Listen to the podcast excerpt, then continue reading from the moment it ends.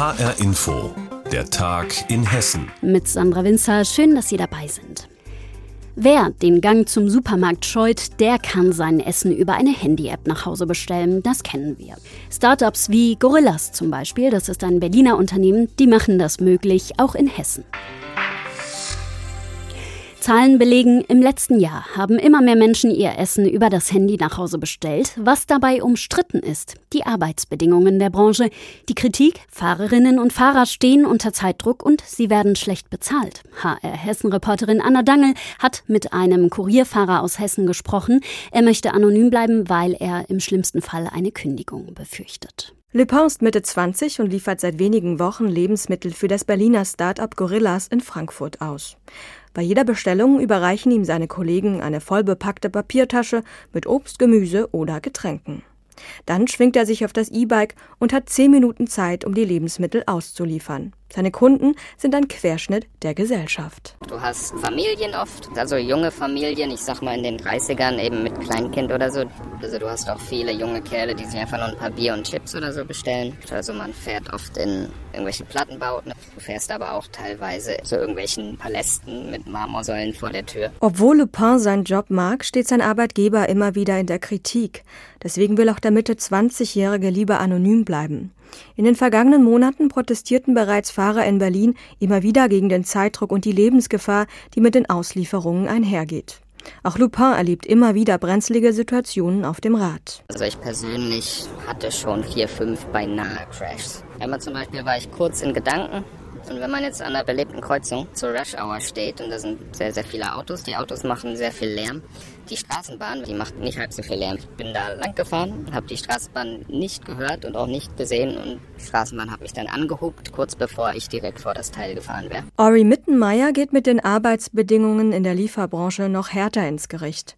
Der 29-Jährige studiert Politik in Marburg und fuhr selbst mal Essen für die Lieferdienste Deliveroo und Foodora aus. Inzwischen ist er in der Initiative Liefern am Limit aktiv und kämpft zusammen mit der Gewerkschaft Nahrung Genuss Gaststätten für bessere Arbeitsbedingungen. Laut Mittenmeier sind vor allem die befristeten Arbeitsverträge problematisch. Aber das sei nicht alles. Man darf ja natürlich auch nicht vergessen, dass wir es hier mit einem Job zu tun haben, dass es körperlich harte Arbeit ist, die viel abverlangt. Dementsprechend kann man auch nicht immer 100 Prozent geben. Aber das ist dann der Arbeitgeberinnenseite dann öfters einfach mal eben egal, sondern sie schauen knallhart und gnadenlos eben auf die Statistiken. Und wenn die Statistiken nicht so gut aussehen, dann viel Glück dabei, eine Vertragsverlängerung zu bekommen. Unter welchem Druck Start-ups wie Gorilla stehen, weiß auch Logistikprofessor Kai Oliver Schocke. Noch schreibe keines der Start-ups, das Essen ausliefere, schwarze Zahlen. Das Überleben der Unternehmen sei deswegen im Wesentlichen von verschiedenen wirtschaftlichen Faktoren abhängig. Es müssen viele Kunden da sein, damit sich das Geschäftsmodell lohnt, damit die Fahrer auch ausgelastet sind. Viele Menschen müssen zusammenwohnen. Ein dritter Aspekt ist auch, dass man auch auf die Produkte acht geben muss. Sind es gekühlte Produkte, sind es frische Produkte, die müssen richtig gelagert werden, richtig ausgeliefert werden. Auch auf den Einzelhandel hat die Auslieferung von Lebensmitteln übers Handy noch keine großen Auswirkungen, erklärt Schocke. Vom gesamten Onlinehandel machten die Einkäufe übers Handy im vergangenen Jahr gerade mal zwei Prozent aus. Einkaufen per App, praktisch für Nutzerinnen und Nutzer, stressig für die Mitarbeitenden. Anna Dangel hat mit einem Kurierfahrer aus Hessen gesprochen. Kostenexplosion, Materialknappheit, Baustopp. Wer gerade ein Haus baut oder saniert, erlebt immer öfter diesen Albtraum. Auch bei öffentlichen Bauvorhaben passiert das. Die Baubranche in Hessen scheint überlastet. Im Landelkreis hat das auch Folgen. 14 Schulen können jetzt doch nicht wie geplant saniert werden. HR Hessen-Reporter Arne Bartram über eine Art Baukrise in Hessen. Es könnte so einfach sein. Von der Straße zum Haupteingang der Käthe-Kollwitz-Schule in Wetzlar sind es eigentlich nur ein paar Meter. Gerade ist hier aber eine Großbaustelle. Neue Rohre müssen verlegt werden, der Weg vor der Schule ist abgesperrt. Schüler und Lehrer müssen jetzt nebenan über den gesamten Sportplatz laufen, ein Umweg von mehreren Minuten. Wie lange das so bleibt, weiß keiner. Schulleiterin Monika Lehr. Wir haben die Eingänge vom Haupteingang nach hinten legen müssen und haben jetzt natürlich hinter dem Schulgebäude ein sehr viel kleineres Schulgelände. Und für so ein Berufsschulzentrum von nahezu 3000 Schülern ist der Platz natürlich sehr gering, sodass wir da eben unter Corona-Zeiten extreme Aufsichten führen müssen. Eine Zumutung, die der Landrat vom Landil-Kreis Wolfgang Schuster gerne so kurz wie möglich halten würde. Aber wie lange die Bauarbeiten dauern werden, kann er gerade überhaupt nicht einschätzen. Wir stellen aktuell fest, die Bauwirtschaft ist kein Ponyhof. Damit an anderen Schulen nicht das Gleiche passiert, hat Schuster beim Schulsanierungsprogramm des Kreises die Notbremse gezogen. 14 Schulen sollten demnächst eigentlich für 23 Millionen Euro umgebaut werden. Wir müssen uns der Realität stellen, sonst werden wir die Baumaßnahmen letztendlich nicht erfolgreich abwickeln können. Das heißt in einem Kostenrahmen, aber auch zeitlich. Das größte Problem ist, dass der Markt von Baumaterialien einfach komplett leergefegt ist. Kerstin Weber, Leiterin der Schulbauabteilung im Landil-Kreis. Es fängt an mit dem PVC-Rohr, Betonstahlmatten, die fehlen, Aluminium für Fenster, Gipskarton, das Holz vom Zimmermann, Trapezbleche, Die Liste geht noch eine ganze Weile weiter. Das merkt Kerstin Weber jeden Tag, wenn sie versucht, Material für die schon angefangenen Baustellen aufzutreiben. Wenn es überhaupt etwas gibt, muss sie teilweise 80 Prozent mehr als früher üblich bezahlen und Monate warten.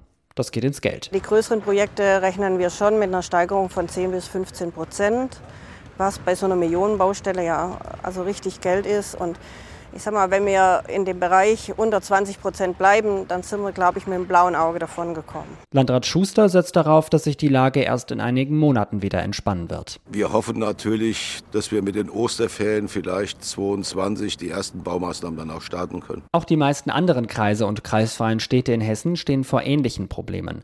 Manche, wie der Schwalm-Eder-Kreis, berichten, dass sich auf ihre Ausschreibungen teilweise keine Firma mit einem bezahlbaren Angebot meldet. Im Odenwaldkreis gibt es eine Schule, wo schon angefangene Bauarbeiten sogar unterbrochen werden mussten. Auch der Wetzlarer Käthe-Kollwitz-Schule droht im schlechtesten Fall, dass die Schüler noch Monate große Teile des Geländes nicht benutzen können. Viele sind davon zwar genervt, aber versuchen es, wie Dennis Israel, trotzdem mit Humor zu nehmen. Ein oder andere Lehrer, der meinte, es dauert sicherlich noch zehn Jahre. Auch andere Bauvorhaben in Deutschland dauern ja auch etwas länger als eingeplant und werden teurer. ist wie es ist. Scheppe Arsch gibt es Scheppe Schiss. Lieferengpässe überall. Schulen können teilweise nicht mehr saniert werden. Arne Bartram über Probleme der Baubranche in Hessen. Und jetzt möchte ich mit Ihnen über Inkasso-Unternehmen sprechen. Flattert nämlich ein Schreiben von einem solchen Unternehmen ins Haus, ist der Schrecken bei vielen groß. Habe ich etwas nicht bezahlt? Um wie viel Geld geht es? Wichtig aber jetzt ist, wer solch ein Schreiben kriegt, der sollte sich das ganz genau ansehen, denn immer häufiger werden falsche Inkasso-Schreiben verschickt, auch bei uns in Hessen. Unsere Wirtschaftsreporterin Ursula Mayer hat zu dem Thema recherchiert. Ursula, wie gehen die Betrügerinnen und Betrüger denn vor? Hast du da ein Beispiel? Ja, erlebt hat das zum Beispiel ein Mann aus Friedrichsdorf, der hat vor drei Wochen genauso ein Schreiben bekommen von der Rigo Forderungs AG, nach eigenen Angaben ein Inkassobüro in Köln. Und in diesem Schreiben stand, der Mann soll einen Vertrag abgeschlossen und an Glücksspielen teilgenommen haben. Und da soll er eben noch Schulden haben. Insgesamt 270 Euro. Das Geld soll er schnellstmöglich überweisen. Dabei hat mir der Betroffene erzählt, dass er mit Glücksspielen überhaupt nichts zu tun hat. Und er hat sich dann Hilfe gesucht bei der Verbraucherzentrale Hessen. Da war dann schnell klar, das ist ein falsches Inkasso-Schreiben und solche Fälle gibt es in letzter Zeit aber immer häufiger. Mhm, und wie könnten wir solche falschen Inkasso-Schreiben denn erkennen, Ursula? Ja, also das Problem ist, die Kriminellen denken sich für ihre falschen Inkassobüros immer neue Fantasienamen aus, etwa Proclaim AG, Bundesinkasso oder EU-Forderungs AG. Und die Schreiben, die sie verschicken, die sind aber häufig gespickt mit Rechtschreibfehlern. Dagegen ist ein Brief einer seriösen Firma in der Regel fehlerfrei.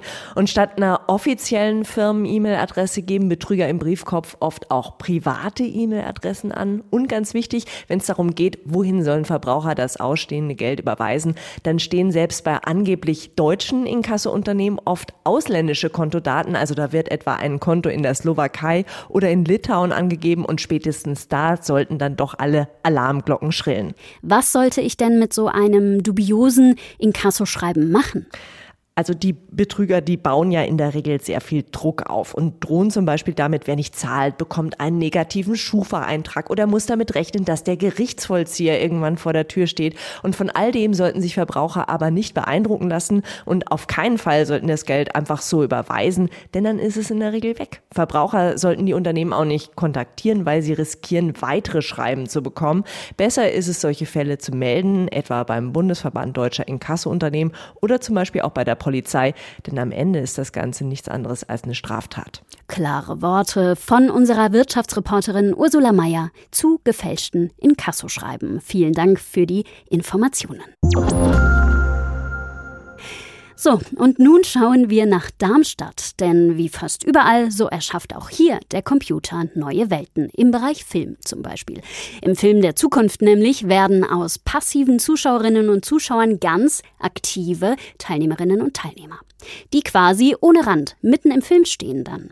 Eine Produktionsfirma in Darmstadt hat sich darauf spezialisiert und mit dem aktuellen Filmwerk hat es das Team bei den Filmfestspielen in Venedig bis in den Wettbewerb geschafft. HR-Reporter Thomas Corella mit Details. Es werde Licht. In der Finsternis erstrahlt die neue Welt, Planet Erde, die erbebt unter gewaltigen Einschlägen. Erste Ozeane füllen sich mit Lebewesen, die schwimmen um den Betrachter herum. An Land, umgeben von Dschungel, brüllen die Saurier, bis auch sie untergehen.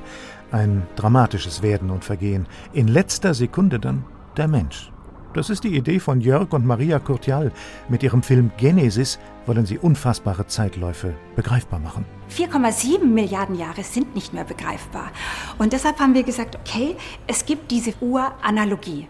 Wir haben eine Uhr und zeigen, wie viel Zeit ist vergangen, bis überhaupt mal das erste Leben kam. Wie viel Zeit ist vergangen, bis das erste Mal ein menschliches Wesen kam. Und da sind wir, wenn wir in dieser Analogie bleiben, wirklich in der letzten Sekunde angelangt. Der Zuschauer kann sich dem kaum entziehen, denn er bewegt sich mitten durch die längst vergangene Welt. Bild und Ton erzeugen eine nie dagewesene räumliche Illusion. Vor sich den Saurier, über sich den Himmel, hinter sich den Flügelschlag eines riesigen Insekts. Der Zuschauer sieht, was er sehen will, wenn er sich denn umdreht. Eine virtuelle Welt, die man ganz anders erzählen muss als einen Kinofilm. Regisseur Jörg Kurtial. Wir haben keine Schnitte im VR in dem Sinne, dass wir Großaufnahmen zeigen, äh, dass man einen Schwenk macht und das dramaturgisch einsetzt.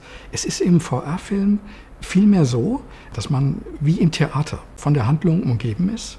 Äh, jeder Betrachter des VR-Films ist sozusagen sein eigener Regisseur. Also er bestimmt, was er sieht. Dazu braucht man eine spezielle 3D-taugliche Monitorbrille oder aber schlicht ein Handy mit der passenden App. Seit 2015 macht Faber Kurtial in Darmstadt mit der virtuellen Realität von sich reden. Zuerst für ZDF-Dokus über Vulkane und Gladiatoren, dann mit der Zeitreise zum alten Kölner Dom für den WDR. Genesis markiert den bisherigen Höhepunkt. 13 Minuten lang, über ein halbes Jahr von sechs Mitarbeitern programmiert. Und jetzt Venedig. Die technischen Voraussetzungen für VR-Videos gibt es schon länger, aber erst in den letzten fünf bis sechs Jahren findet der Rundum-Film immer mehr Publikum. Jetzt hat sich wohl endgültig durchgesetzt, dass VR ein Medium ist, das sich etabliert, mehr und mehr.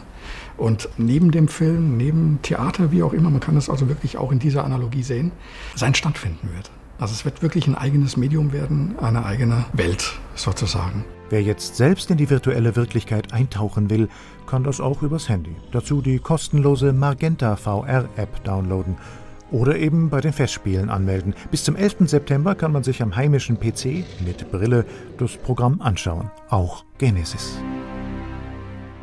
Und das war der Tag in Hessen mit Sandra Winzer. Die aktuelle Sendung finden Sie wie immer täglich auch als Podcast auf hrinforadio.de und auf hessenschau.de.